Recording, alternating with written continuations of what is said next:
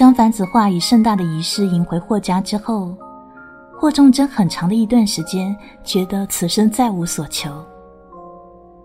但渐渐的，他觉得有些不太对劲，有些事情不得不引起他的注意了。那就是樊子画成天挂在嘴边的影子君。花园里，他问子画：“为什么总是一个人玩呢？”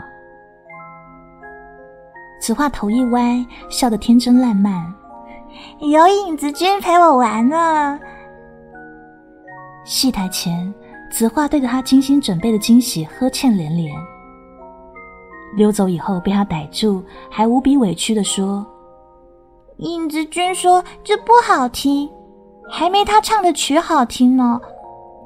我也这样觉得。”最过分的是，夜间就寝的时候，忠贞情不自禁想吻上子画的唇都不行。影子君说了，这里不可以随便给人碰，玩游戏也不行啊。于是霍仲贞终于对这无所不在、无孔不入的影子君来火了。他直问子画说：“可我是你夫君，也不可以吗？”怀里的姑娘像小白兔一样委屈的摇摇头。于是他只好按耐住怒火，试探的问。子画，那你告诉我，谁可以？哪晓得子画竟想也不想，脱口而出说：“影子君可以。”那一瞬间，月光洒入屋内，映着樊子画的笑脸。霍仲贞几乎咬碎银牙，他有理由怀疑自己曾经的一些理解出错了。他特别想知道，那影子君到底是何方神圣呢？如果说之前的种种迹象只是怀疑，那么在凉亭里见到樊子画画出的那张画以后，霍仲贞才是真正的震惊了。他们不过在亭中赏花呢，仲贞忽然兴起要子画为他画幅画。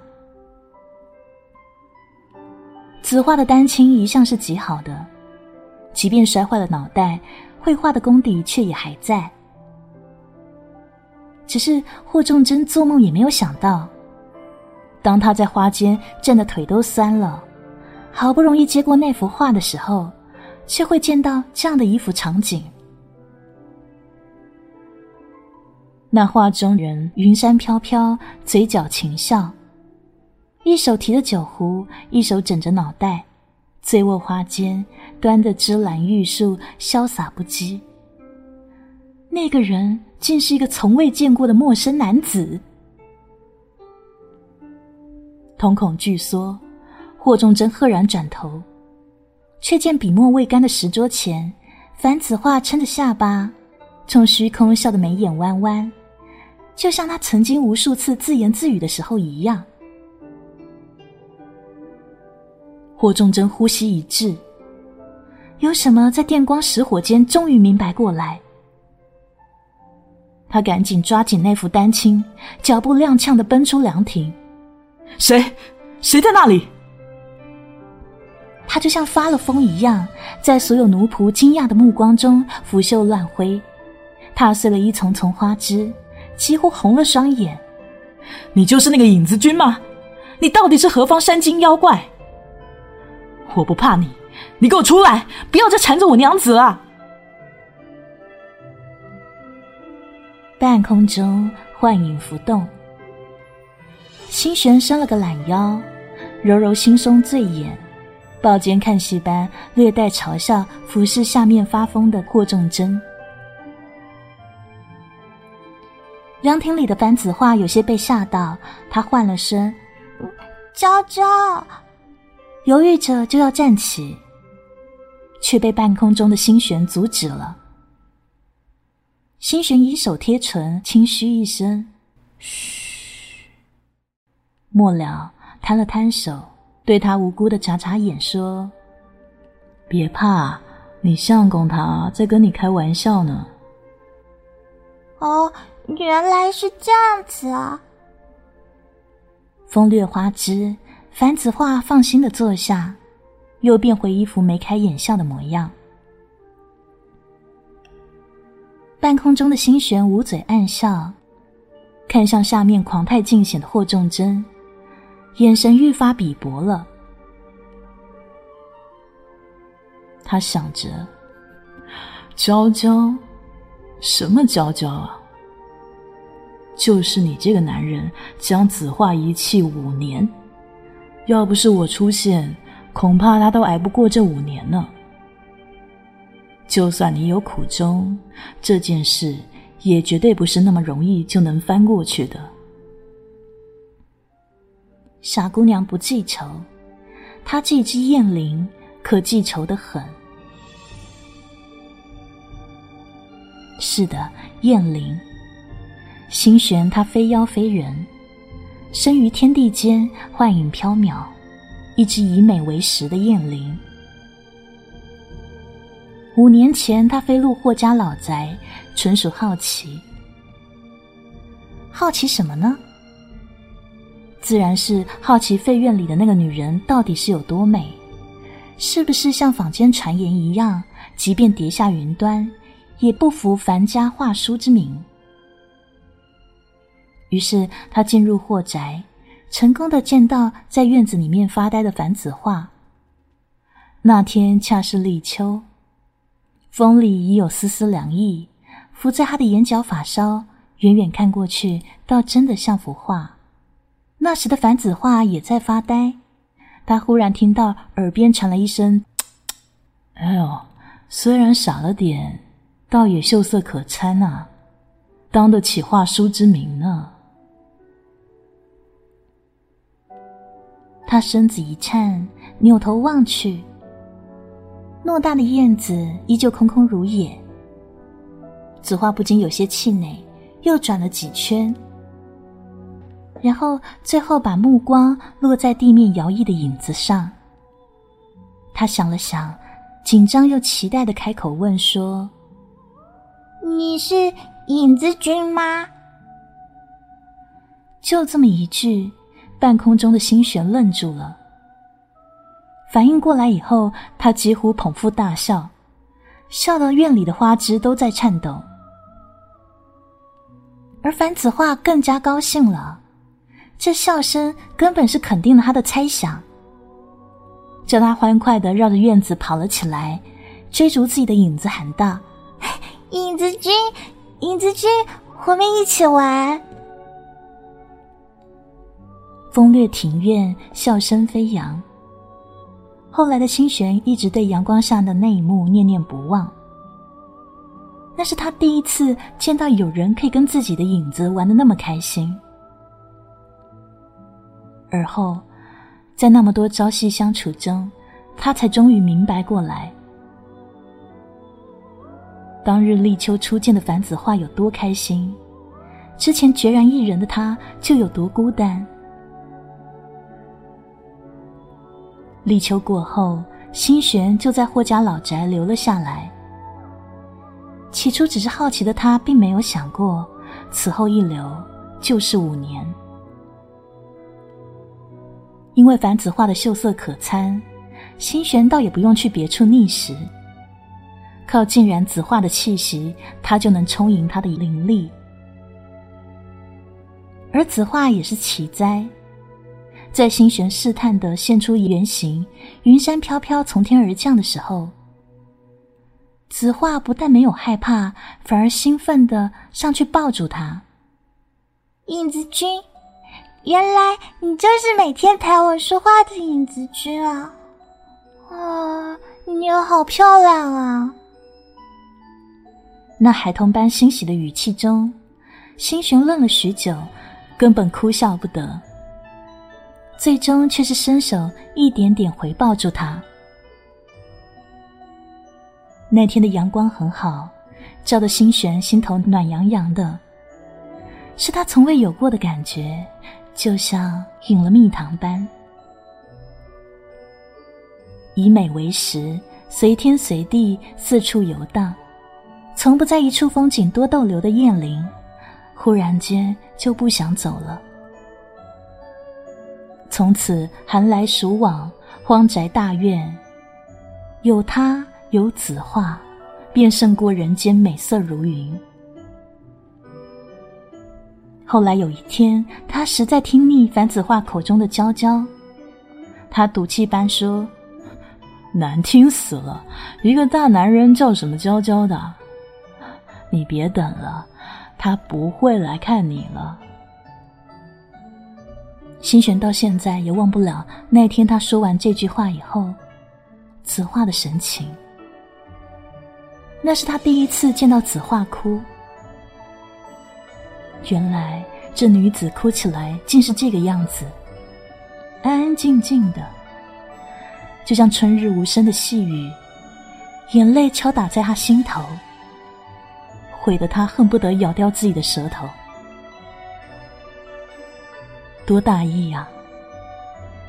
是他忽略了，经年累月里，即便是一个傻姑娘，也会有伤心的时候。可心璇他是多么妒忌啊！凭什么那样一个男人还能被他亲昵的叫做娇娇呢？他不管。从那天起，他开始固执的叫子画凡凡。多好，这才是公平嘛！唇齿相碰间，子画也变成心玄的专属。对，他就是这样小气的一只燕翎，小气到想挤走那男人曾经留下来的一切痕迹。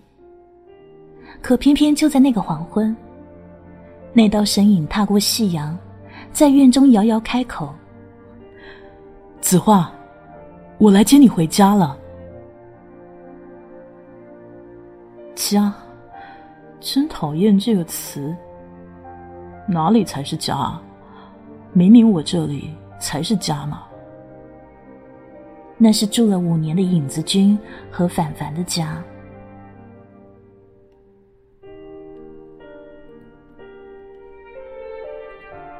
即便心璇很不想承认，但是也不得不说。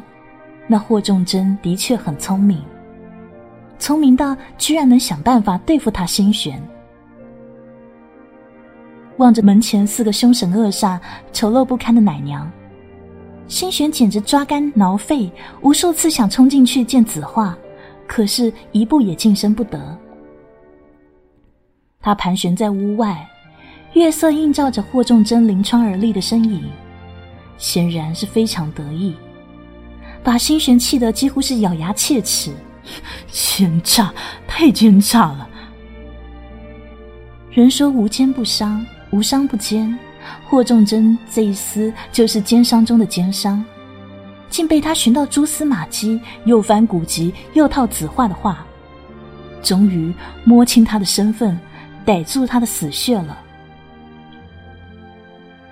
是，这就是他的死穴。以美为食的燕翎根本不能靠近丑陋的事物，否则灵力就会受损，重则烟消云散。霍仲贞若请个捉妖师来拿他，未必能行，但他居然请上全城最丑的四个奶娘坐镇，那么一定是十拿九稳。自从这四大金刚来了以后，每天寸步不离的跟着樊子画。他只要稍稍一靠近，就会被弹开，整个人束手无策，只能遥遥看着日渐消瘦的子画，干着急。而这也是霍仲贞头疼的地方。紫画是在那个雪地里，那年那个雪地中留下的病根。大夫说不能忧思过重。换句话来说，就是每天都要开开心心的。从前的子画天真明朗，这不用担心。但自从霍仲贞他对付了心璇那只可恶的燕翎之后，子画就病倒了，成天可怜兮兮摇着他的衣袖：“影子君，我要影子君。”霍仲贞是又心疼又气愤，心里问候了星璇千百遍。这日夜间，星璇又在门外盘旋。霍仲贞在窗下冷笑了够后，狠狠一关窗，只留下一个胜利者的背影给星璇。但是，一进屋，他的气势就淹了。踏上冰烟烟的紫画，又在喊着影子君，喊到他心如刀割。而唯一能做的，就是柔声安抚，盼着这个劫难早早度过。黑暗中，他紧紧抱着他的姑娘，刻意不去注意她的消瘦，哑声开口说：“若是秋秋跟影子君只能选一个，子画，你选谁？”他怀里的子画缩得像只小白兔，忍不住就刮了樊子画的鼻头。子画说。都要，两个都要。霍仲贞一瞬间又好气又好笑，你倒挺贪心的，还想效仿圣帝，娥皇女英都收了不成？此话听不懂，仰头眨着一双泪光晶莹的眸子，又强调一遍：娇娇跟影子君都要。声音不大，却在黑暗中字字砸在霍仲真心间。他与子画对视许久，到底按耐不住，赌气般的捂住他的眼睛。不许都要，凡人哪可以那么贪心的？他似乎一下子也变成了计较的小孩。说着说着就泪干了。我知道你很痛，可忍一忍，忍一忍就过去了。以后我们还有那么多相守相依的岁月，你总会慢慢忘记的。你七岁那年就遇见了我，你知道你对我是多么重要，谁也不能夺你去。我千辛万苦争来今天这一切，通通都是为了你。纵然我们之间错失了五年，但是你你怎么能忍心不选我呢？这场看不见的拉锯战。从夏天僵持到了秋末，子画的病一天天加重。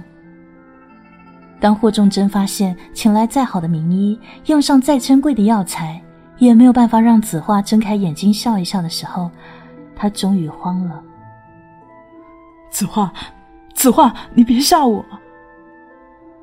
他在病榻前颤抖握着子画的手。屋外是心璇暴跳如雷的怒吼。霍仲贞，你这王八蛋，你会把他害死的！霍仲贞血红眼，回头说：“害死他的人是你，你为什么要出现？他明明是我的，是我的！”如同疯魔了般，他将下人通通赶了出去，坐到床上，抱紧昏迷的子画，嘴里不停的念着：“你冷吗？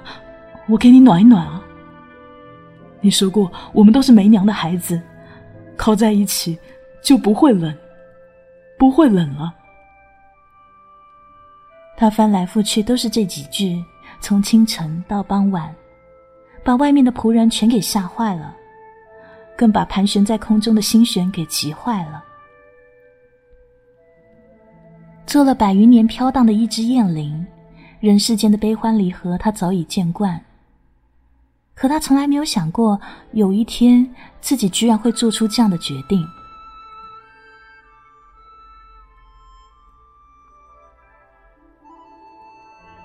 就在这一天的半夜时分，星璇强行想要突破障碍，从霍仲贞手中抢走了命悬一线的紫画。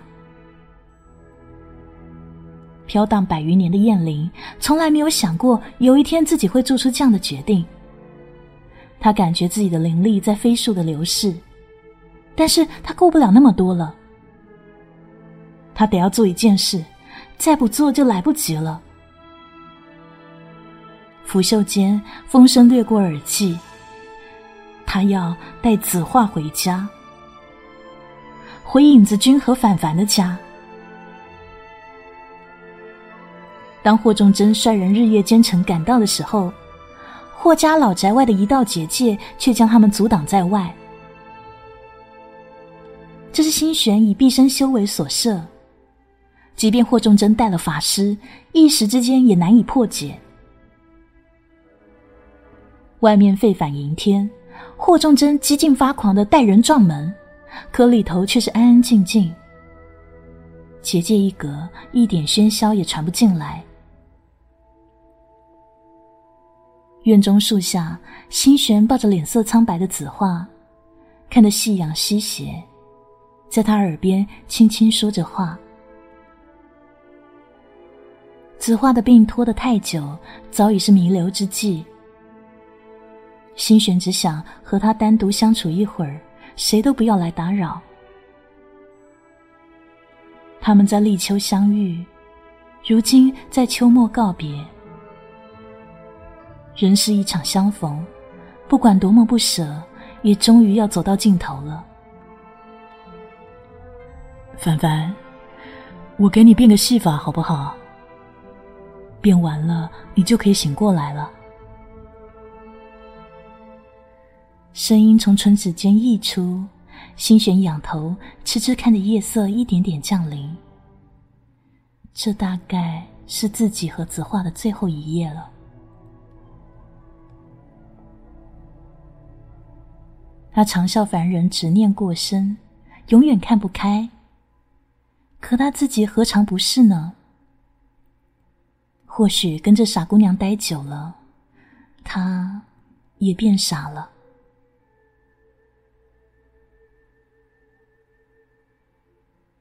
风掠过庭院，月移花影动。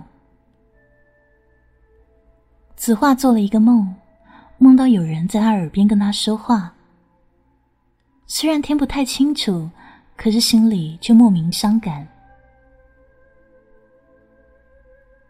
由一股暖流源源不断的灌入他体内，叫他的意识一点点复苏。银光飘洒间，衣袂飞扬，而天色也渐渐亮了起来。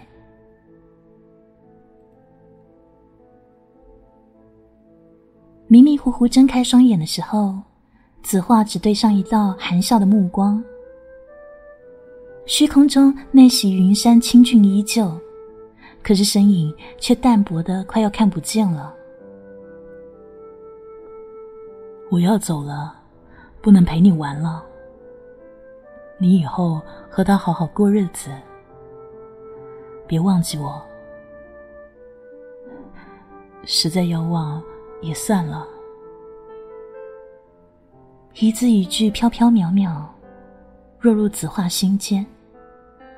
子画忽然慌得不行，水雾涌上眼眶，却没有一丝力气动弹。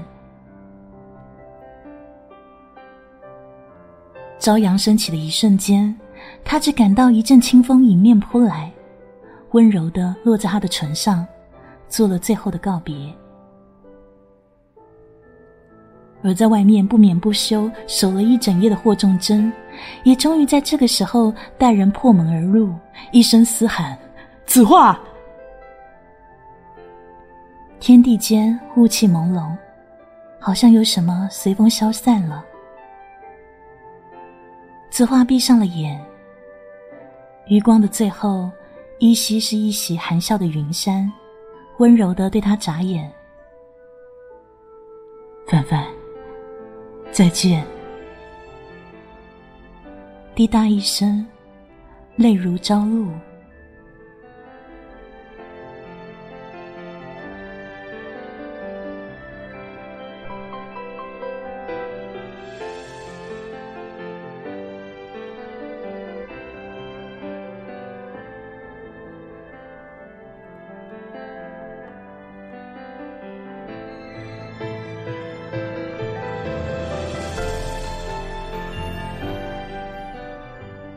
半载青山半载云。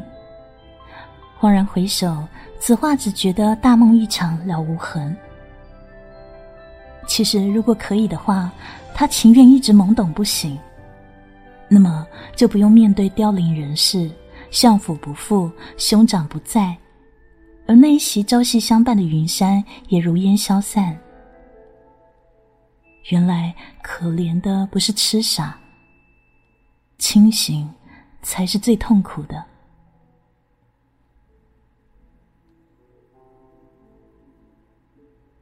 霍府里，此话对霍仲贞提了最后一个请求：故人一场，娇娇，像小时候一样，你再送我个礼物吧。你要什么，我都可以给你啊。霍仲贞站在门旁，眼眶泛红，仿佛他一走，子画就会消失。权势地位，泼天富贵。我什么都有了，可子画只是淡淡抬头，眼眸里透着深深的疲倦。娇娇，他依旧这样唤他，一字一句却是极轻极缓。我要一纸休书。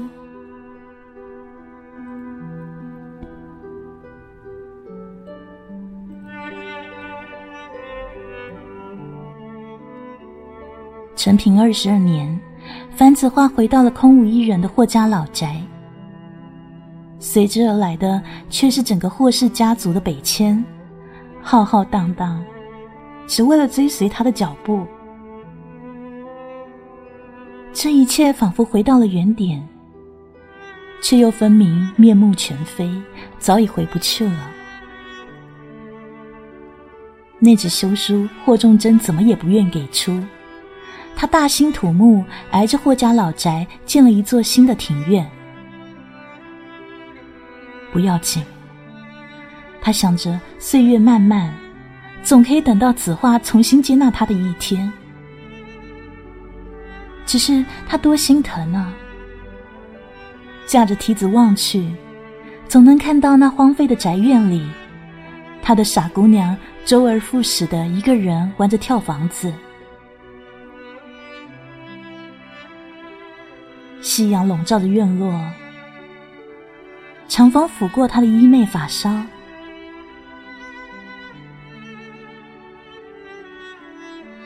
他转过头，眉目染了金边，笑得一如旧时般温柔。英子君，你这样每天跟着我，累不累啊？